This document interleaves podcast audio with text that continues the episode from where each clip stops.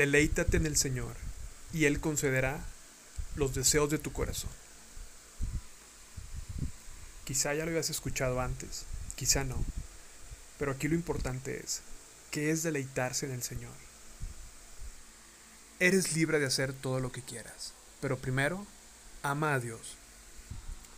El mandamiento más importante, Mateo 22. Maestro, ¿cuál es el mandamiento más importante en la ley de Moisés? Jesús contestó, Ama al Señor tu Dios con todo tu corazón, con toda tu alma y con toda tu mente. Este es el primer mandamiento y el más importante. Hay un segundo mandamiento que es igualmente importante. Ama a tu prójimo como a ti mismo. Toda la ley y las exigencias de los profetas se basan en estos dos mandamientos. Es bueno saber y conocer cada vez más la palabra de Dios, pero es aún más importante poner en práctica lo que ya sabes. Si amamos a Dios con todo nuestro corazón, con toda nuestra alma y con toda nuestra mente, y nos deleitamos en Él, entonces conoceremos su voluntad. Jeremías 31:33 Pondré mi ley en su corazón y la escribiré en su mente. Entonces, deleítate en el Señor y Él te concederá los deseos de tu corazón. En primer lugar, Él pondrá su voluntad en tu corazón, pero la clave es que nos deleitemos en el Señor. Si no te deleitas en el Señor, entonces no sigas los deseos de tu corazón, porque el corazón es engañoso y perverso. Jeremías 17 del 5 al 10.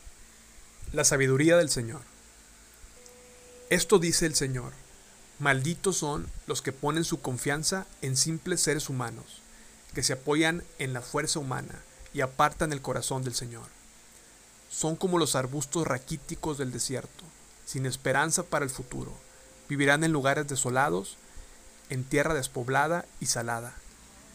Pero benditos son los que confían en el Señor y han hecho que el Señor sea su esperanza y confianza. Son como árboles plantados junto a la ribera de un río, con raíces que se hunden en las aguas. A esos árboles no les afecta el calor, ni temen los largos meses de sequía. Sus hojas están siempre verdes y nunca dejan de producir fruto. El corazón humano es lo más engañoso que hay y extremadamente perverso.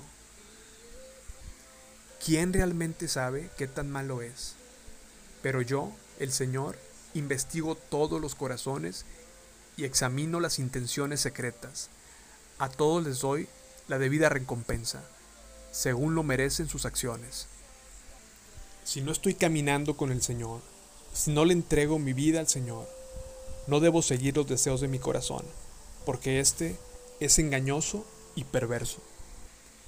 Pero si le entrego mi corazón a Dios y me deleito en Él, si estudio las escrituras, amo a mi prójimo y obedezco al Señor, entonces Él pondrá nuevos deseos en mi corazón.